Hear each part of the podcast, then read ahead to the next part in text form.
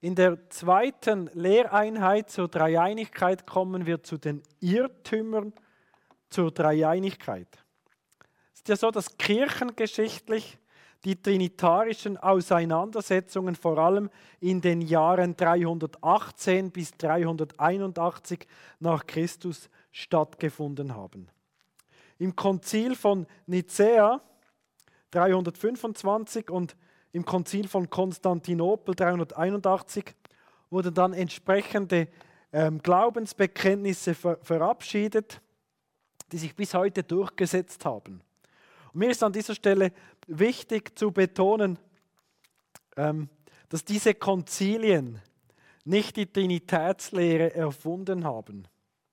Sie haben ein Dogma vorgelegt, also wie eine offizielle Proklamation, um vorherrschenden Heresien entgegenzutreten. War in dieser Zeit so, dass manch einer wie eine Behauptung gemacht hat und dann musste man sich mit dieser Behauptung auseinandersetzen, hat gerungen und dann wie gemeinsam auf Grundlage der Bibel dann, dann wie bekannt, also in einem Sinn Glaubensbekenntnis bekannt und wir glauben an Gott den Vater und an Gott den Sohn und an Gott den Heiligen Geist und so. Jetzt wir, also ich bin ja sehr geprägt und auch ähm, so in der Tradition der Reformation, Protestantismus so. Und ich wäre heute nicht hier so in dieser Tradition und würde die Lehre der Dreieinigkeit glauben, wenn diese Aussage nicht biblisch wäre. Also Martin Luther und die Reformatoren hätten ja niemals nur wegen Konzilien irgendeine Lehre übernommen, wenn sie nicht zutiefst davon überzeugt gewesen wären, dass das die biblischen Aussagen sind. Martin Luther sieht man so in seinen Werken, die, die überliefert worden sind. Er hat mal gesagt oder geschrieben, die Schrift beweist also klar, dass es drei Personen und einen Gott gibt.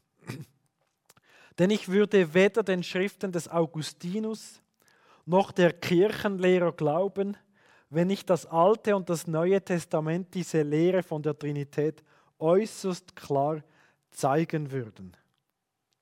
In der letzten Lehreinheit haben wir so als Zusammenfassung des biblischen Zeugnisses zur Dreieinigkeit drei Feststellungen festgehalten.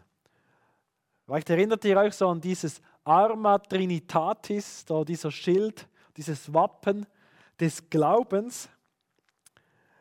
Ähm, daraus drei Feststellungen. Die erste Feststellung, Gott ist drei Personen. Vater, Sohn, Heiliger Geist. Und der Vater ist nicht der Sohn. Der Sohn ist nicht der Heilige Geist.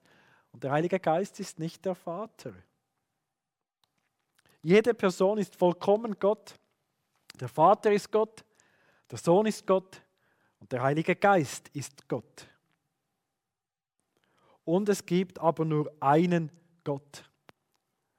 Jetzt unter Berücksichtigung der Bibel und der Kirchen- und Theologiegeschichte können wir heute sagen, wenn einer dieser drei Aspekte verleugnet wird, dann entsteht ein Irrtum, eine Irrlehre, darf man hier auch sagen, eine Häresie. Zum Beispiel, wenn der erste Satz geleugnet wird, dass Gott nicht drei Personen ist, dann kommt man zum Modalismus. Klär gerade, was das ist. Wenn der zweite Satz geleugnet wird, dass nicht alle, dass nicht jede Person Gott ist, dann war Jesus einfach ein normaler Mensch, der Heilige Geist nicht Gott. Kommt man zum Adoptionismus zum Beispiel, kläre ich auch, was das ist. Und dann ist Jesus und der Heilige Geist nicht vollkommen, nicht ewig, sondern geschaffen worden. Wenn der dritte Satz geleugnet wird, kommt man zu drei Göttern, zum Tritheismus. Jetzt, wie gesagt, ich gehe da jetzt noch näher darauf ein, möchte aber vorwegnehmen, jede dieser Irrlehren, jeder dieser Irrtümer wurde in der Kirchengeschichte vertreten. Und jeder hält sich auch heute noch unbewusst oder bewusst in gewissen Gruppierungen. Beginnen wir nochmal wie von vorne. Wenn der erste Satz geleugnet wird, dann kommt man zum Modalismus. So nennt man den Modalismus von Modus. Also Gott ist nur eine Person, die zu verschiedenen Zeiten in unterschiedlichen Modi ähm, erschienen ist. Zum Beispiel sagt man vielleicht im Alten Testament, klar, da war Gott der Vater, in den Evangelien war es dann der Sohn und seit Pfingsten ist Gott der Heilige Geist. Es ist so wie verschiedene Rollen, die Gott hat. Ich habe ja auch verschiedene Rollen. Ich bin Ehemann, ich bin Vater, ich bin Pastor, ich bin Fußballer, Fußballschiedsrichter oder was auch immer. Je nach Rolle habe ich einen anderen Hut auf, aber ich bin, ich bin nicht, sagen wir in Anführungszeichen, schizophren, verschiedene Persönlichkeiten. Immer die gleiche Person in einer unterschiedlichen Rolle. Der Modalismus behauptet wie, dass Gott eine Person ist, die in verschiedenen Rollen erscheint, verschiedene Sichtbarkeiten hat. Und tatsächlich hat der Modalismus ja auch Bibelstellen wie im Rücken, die zeigen, es gibt nur einen Gott. Oder wenn Jesus sagt, wer mich gesehen hat, der hat den Vater gesehen, dann tönt das im ersten Moment wie Modalismus. Oder wenn Jesus sagt, ich und der Vater sind eins, und vielleicht den Eindruck, okay, eins, zuerst Vater, dann Sohn. Aber die Schwäche dieser Position ist, dass es auch Bibelstellen gibt, wo alle drei Personen gleichzeitig erscheinen. Bei der Taufe von Jesus war ist plötzlich die Stimme Gott vom Vater und der Heilige Geist als Taube. Drei und wie geht das? Das ist dann Jesus aus dem Wasser gerade so in den Himmel geflogen, so hat mal geredet und dann kam er mit, dem, mit der Taube wieder in Jesus. Nein, natürlich nicht. Sondern sie drei verschiedene Personen. Oder wenn Jesus sagt, tauft sie auf den Namen des Vaters, des Sohnes und des Heiligen Geistes, wäre ja sinnlos, wenn das einfach die gleiche Person wäre. Oder auch die Frage, zu wem betet Jesus? Oder wenn er die ganze Nacht betet wenn er selbst auch der Vater ist. Geht nicht. Oder wenn Jesus sagt, ich werde euch den anderen Tröster senden, ja, dann unterscheidet er sich ja klar vom Heiligen Geist. Es gibt große Gefahren, ja, es gibt große Gefahren, wenn man modalistisch glaubt und die erste große Gefahr ist, dass Gott nicht unabhängig ist. Er braucht den Menschen, um Liebe zu sein. Ich erinnere an die Lehreinheiten zum Wesen Gottes. Und wir haben gesehen, Gott ist Liebe. Gott hat nicht einfach nur Liebe, er, ist Liebe von Ewigkeit her. Und er ist nicht erst Liebe, seit er die Menschen geschaffen hat, sondern in sich selbst ist Gott seit Ewigkeit her Liebe. Darum drei Personen, wo, wo Gott wie die Liebe einander zeigen kann. Und auch eine große Gefahr ist, dass die Lehre der Versöhnung verloren geht. Nämlich das stellvertretende Sündopfer. Gott Vater hat den Sohn gesandt. Und der Sohn starb am Kreuz, um den Zorn Gottes auf sich zu nehmen und die Menschen mit Gott zu versöhnen. Das geht nicht, wenn das nur verschiedene Modi sind. Also, so die erste, der erste Irrtum, wenn man leugnet, dass Gott drei Personen ist. Im zweiten Irrtum oder so in der zweiten Gruppe von Irrtümern sind die Irrtümer, die leugnen, dass jede Person vollkommen Gott ist. Da gehören der Arianismus, und der Adoptionismus dazu. Die leugnen die vollkommene Gottheit des Sohnes und des Heiligen Geistes. Ich kann jetzt hier nicht ganz tief hineingehen in die Kirchengeschichte. Vielleicht gibt es irgendwann eine Lehreinheit, so im Rahmen der historischen Theologie, zur Kirchengeschichte, zu Dogmen oder Theologiegeschichte, wie es genannt wird, wo, wo wir so auf den arianischen Streit eingehen können. Hier ganz kurz, Arius, er hat von 250 bis 336 ungefähr gelebt. Und er hat gelehrt, dass Jesus einen Anfang hat, als er vom Vater gezeugt ist. Und der Heilige Geist sei das erste Geschöpf, das der Sohn gezeugt hat. Aber von Ewigkeit her existiert nur der Vater. Und Arius hat sich natürlich wie alle zur damaligen Zeit auf die Bibel berufen.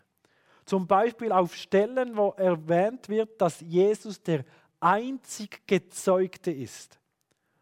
Wahrscheinlich kennen wir Johannes 3,16, dass Gott seinen einzig Gezeugten, Eingeborenen wird es übersetzt, oder einzigen, oder wie auch immer man es übersetzt, dieses Wort, einzig gezeugten Sohn nicht verschont hat.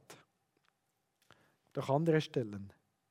Da geht es um die Frage, und das hat man damals intensiv miteinander diskutiert, was meint dieses Zeugen von Ewigkeit her? Vielleicht meint es, dass Jesus die Rechte des Erstgeborenen hat von Ewigkeit her.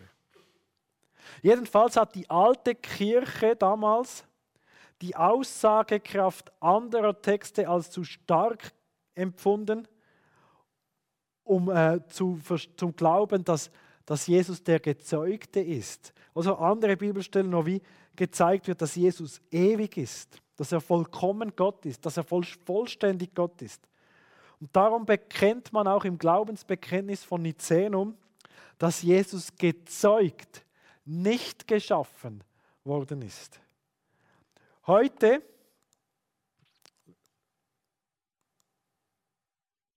Genau heute gibt es diese Sichtweise, dass Jesus nicht Gott ist, zum Beispiel bei den Zeugen Jehovas. Zeugen Jehovas sind eigentlich Arianer vom Glauben her bezüglich Dreieinigkeit. Oder auch der Islam ist eigentlich arianisch so in diesem Sinn. Glaubt nicht, dass Jesus Gott ist. Und im christlichen Umfeld nennt man sie Unitarier, die ablehnen, dass Gott dreieinig ist, eben unitarisch, nicht trinitarisch. Das ist Arianismus. Der Adoptionismus leugnet auch die vollkommene Gottheit des Sohnes von Ewigkeit her, aber auf eine andere Art und Weise. Es war Theodot von Byzantium 210 nach Christus, der erstmals öffentlich gelehrt hat, dass Jesus bis zur Taufe ein ganz gewöhnlicher Mensch war und dann, dass bei der Taufe Gott der Vater Jesus als Sohn adoptiert hat. Darum Adoptionismus. Ganz gewöhnlicher Mensch, Maria und Josef. Und dann mit der Taufe, und dann wird so gesagt, erst mit der Taufe hat Jesus auch verstanden, dass er Gott ist. Vorher nicht. War ganz ein normaler Mensch. Und mit der Taufe hat Gott wie so Jesus übernatürliche Kräfte übermittelt oder übertragen. Diese Lehre des Adoptionismus hat sich in der Kirche, Kirchengeschichte eigentlich nie durchgesetzt. Aber heute wird diese Lehre teilweise unbewusst vertreten, zum Beispiel von sag mal, charismatischen Christen, die wie aufzeigen wollen, hey, Jesus war im Fall auch ganz gewöhnlich, er hat aber den Heiligen Geist bekommen bei der Taufe und darum konnte er all diese Werke tun, die wir, wenn wir den Heiligen Geist haben, genau die gleichen Werke auch tun können. So eine Frage auch in der Kenosis-Theologie, gehe ich jetzt auch nicht in die Tiefe. Kenosis ist der Begriff aus Philipper 2, dass Jesus sich entleerte oder entäußerte. Was ist damit gemeint? Das ist die große Frage. So wie die zusammenhängen, so Jesus hat, war gar nicht Gott, sich ganz entleert, aber dann hat er den Heiligen Geist bekommen und nur durch die Kraft des Heiligen Geistes konnte er die, die Wunder tun. Also wir sehen da diesen Zusammenhang mit dem Adoptionismus, der heute teilweise unbewusst vertreten wird. Dann noch gegen den dritten Satz, also es gibt einen Gott, ist dann der Tritheismus, der leugnet, dass es nur einen Gott gibt. Ist auch nur sehr wenig vertreten worden in der Kirchengeschichte. Aber heute gibt es eine, ich sage mal, christliche Religion, die das ganz klar so lehrt, das sind die Mormonen. Die sagen, es gibt drei Götter. Und da erinnere ich mich an meine Ausbildung im Zivilschutz. Ist über zehn Jahre her, da habe ich die Grundausbildung gemacht.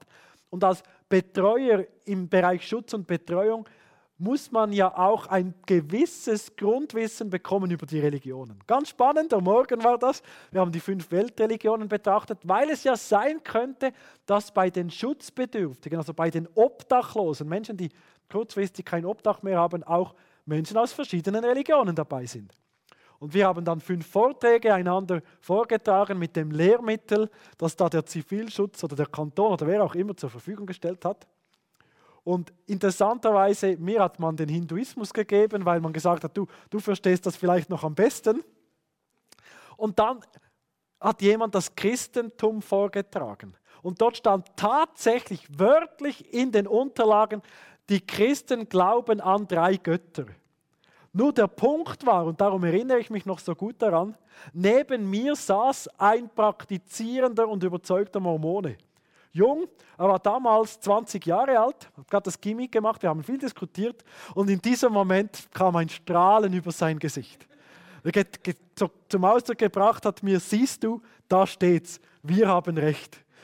Nun, wir sehen auch Christen verstehen nicht immer, wie die Dreieinigkeitslehre wirklich ist und behaupten dann von drei Göttern, obwohl das eigentlich in keiner der Kirchen, weder reformiert, katholisch, orthodox oder wie auch immer, irgendwo geglaubt würde, dass es drei Götter sind.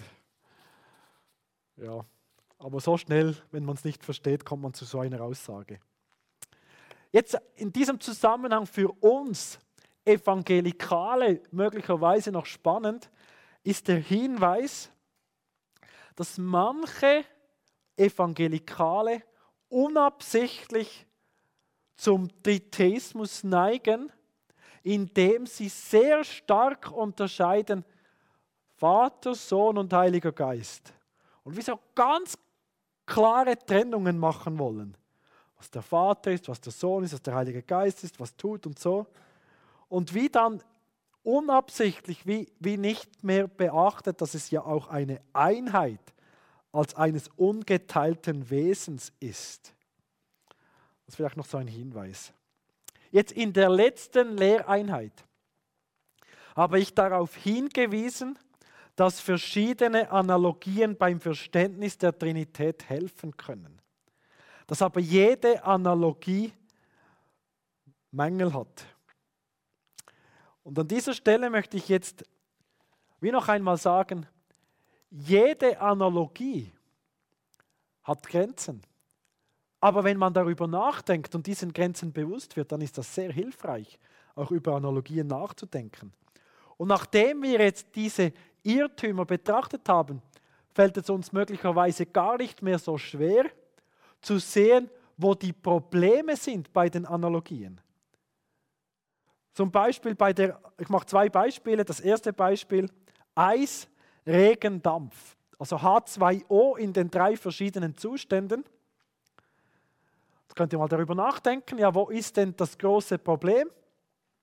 Was, was leugnet wie dieses Bild von diesen drei Irrtümern oder diesen drei Sätzen? Nun, ich finde H2O als Analogie grundsätzlich ein gutes Beispiel für Dreiheit in Einheit. Oder ähm, H2O behält dieselben chemischen Eigenschaften in allen drei Zuständen. Es kann sogar im Gleichgewicht miteinander existieren. Wenn ich mich richtig erinnere, mein Physikunterricht ist schon mindestens 16 Jahre her. Ist das im Vakuum so, dass wir dort mal einen Versuch gemacht haben, wo, wo gleichzeitig irgendwie plötzlich ist Eis verdampft und so? Also ja, wie auch immer. Jedenfalls, es kann im Gleichgewicht existieren und dennoch unterscheiden sie sich voneinander. Das ist ein wunderbares Bild für die Dreieinigkeit. Gleiche Eigenschaften, gleichzeitig existieren, unterscheiden sich voneinander. Aber das Problem ist, und ihr wisst es wahrscheinlich alle schon, der Modalismus. Denn Wasser verwandelt ja die Form. Und aus Eis wird flüssiges Wasser. Aus flüssigem Wasser kann Dampf werden. Aber genauso ist es bei Gott eben nicht. Gott verwandelt sich nicht vom Vater in den Sohn und vom Sohn in den Heiligen Geist. Gott ist nicht eine Person, die zu unterschiedlichen Zeiten in unterschiedlichen Modi erscheint. Und darum bin ich einverstanden mit John MacArthur, der sagt, schönes Bild, aber besser wir sagen, Gott ist nicht wie die drei Zustände H2O. Sie sagen nicht. Und dann können wir erklären, wo, wo, wo das Bild passt und wo es eben nicht so ist. Und so lernen wir zu erklären, dass der Modalismus falsch ist, dass sich Gott eben nicht verwandelt vom einen Zustand in den anderen. Oder ein anderes Bild, eine andere Analogie, die ich persönlich eigentlich wunderbar finde, die mir sehr, sehr gut gefällt, die ich auch gerne eigentlich benutzen würde, um die Dreieinigkeit zu erklären, das ist Sonne, Licht und Kraft. Ich finde das unglaublich genial, dieses Bild, weil es so viele Analogien hat, die einfach passen. Zum Beispiel, wenn man sagt, der Vater ist wie die Sonne, kann man sagen, ja, man kann nicht unmittelbar in die Sonne schauen. Niemand kann Gott sehen, den Vater. Als Mose Gott sehen wollte, ging nur so der Rücken, vom Rücken her und so, und es wurde auch noch die Augen verdeckt und das Angesicht und alles. Und wer, wer in die Sonne unmittelbar hineinschaut, wird blind. Wer Gott Vater unmittelbar sieht, der erblindet. Man kann die Sonne in dem Sinne nur wahrnehmen, auch übers Licht, das wir hier haben. Und genauso lernen wir den Vater kennen, indem wir Jesus anschauen. Oder Gott kennen, so, oder? Gott, Sohn, das Licht. Das zweite, Jesus ist ja das Licht der Welt. Und da finde ich noch ganz genial, physikalisch wieder, Licht ist ja, sind ja Teilchen. Und Licht, das sind auch Wellen. Was ist jetzt? Sind es Teilchen oder Wellen? Beides, zu 100 Prozent. Das ist so ein unglaublich starkes Bild auch für Jesus als ganz Gott und ganz Mensch. Das gefällt mir. Und der Heilige Geist, ja, wir sehen den Heiligen Geist ja nicht. Wir sehen auch die Kraft der Sonne nicht, aber wir sehen, wie die Sonne Pflanzen zum Wachsen bringt. Und es braucht ja das Licht, damit etwas wachsen kann. Wo es kein Licht gibt, wächst nichts oder kaum etwas. Aber auch hier würde ich wieder sagen, so schön dieses Bild ist und so sehr mir dieses Bild gefällt, ist es besser, wir sagen, Gott ist nicht wie das Licht und die Hitze, die von der Sonne ausgeht. Weil das Problem dieses Bildes ist der Adoptionismus. Oder Arianismus müsste es heißen. Genau, da ist ein Fehler in der. Nein, Arianismus steht, genau. Das Problem ist der Arianismus. Und zwar von der Sonne geht das Licht aus. Und Arius hat ja gesagt, vom Vater geht der Sohn aus. Das ist falsch. Und das große Problem bei diesem Bild ist, was ist denn eigentlich das, was wie alles vereint? Was ist die, das große Gemeinsame? Ist es die Sonne? Nein, die Sonne ist ja der Vater dann wäre Jesus als Licht ja nicht ganz Sonne. Also Vater, klar, ganz Sonne, aber der Sohn ist dann nur wie abgeleitet. Und es ist wie so unklar, was ist das, was wie alles zusammennimmt, so in diesem Bild. Also Analogie geht irgendwie zu stark auf Sonne ein und Lichtkraft sind von der Sonne abhängig, aber nicht umgekehrt. Also wir sehen, das hat, das hat Grenzen, das ist die Grenze vom Arianismus. So möchte ich festhalten, die Analogien können eine Hilfe sein, wenn man sich der Grenzen bewusst ist.